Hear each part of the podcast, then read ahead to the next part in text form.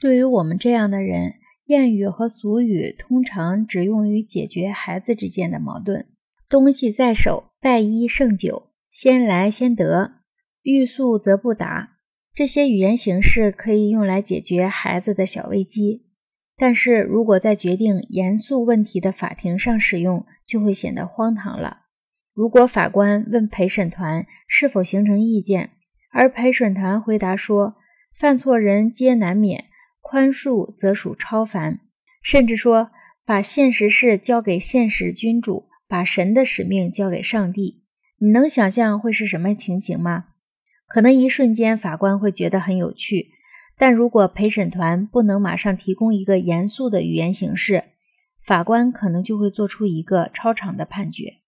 法官、律师和被告都认为谚语或俗语不适合解决法律纠纷。正是在这一点上，媒介隐喻的关系把他们和部落首领区分开来。因为在以印刷物为主的法庭上，法律文书、案情摘要、引证和其他书面材料决定了寻求事实的方法。口述传统失去了共鸣，但不是全部。证词是口头的，因为人们认为口头表述比书面表述更能真实地反映证人的思想状况。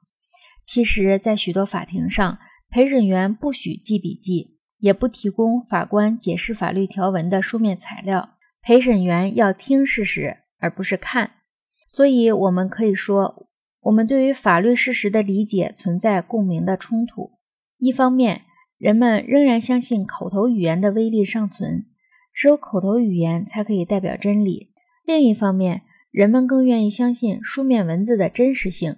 尤其是印刷文字，持第二种看法的人不能容忍诗歌、谚语、俗语、寓言或者任何其他代表人类口头智慧的表达方式。法律是立法者和法官制定的，在我们的文化中，律师不需要聪明，他们只要了解案情就可以了。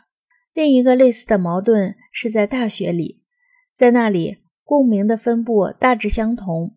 也就是说，仍然有一些传统是基于口头语言是真理的重要载体而被保留下来的，但大多数情况下，大学里对于真理的认识是同印刷文字的结构和逻辑密切相关的。为了说明这一点，我想用自己亲身经历的博士生口试中发生的一件事儿来做例子。这样的口试是大学里仍然流行的一种中世纪的仪式。我用“中世纪”这个词，因为在中世纪，学生们经常接受口试，而且人们渐渐认识到，考生口头解释其作品是一种必备的能力。于是，这种传统被沿袭下来。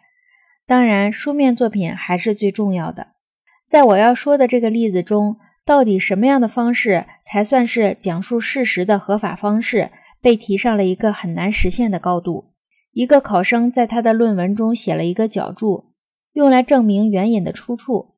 他写道：“此系一九八一年一月十八日，本调查者在罗斯福酒店亲耳听见。当时有阿瑟·林奇曼和罗杰尔德·格罗斯在场。这个援引引起了五位口试老师中四位老师的注意，他们一致认为这样的证明不妥。”应该用著作或文章的引文来代替。你不是记者。有一个教授说：“你要成为学者。”也许是因为该考生不知道有什么出版物可以证明他在罗斯福酒店中得到的信息，所以他极力地为自己辩护，说当时有人在场，他们可以证明他引用部分的准确性。而且他还辩解道：“表达思想的方式同思想的真实性无关。”滔滔不绝中，这个考生有些忘乎所以。他说，他的论文中至少有三百处从出版物中摘录的引文，考官们不可能一一对他们进行考证。他这样说是想提出一个问题：你们为什么可以相信印刷文字的引用，却不能相信口头引用的内容呢？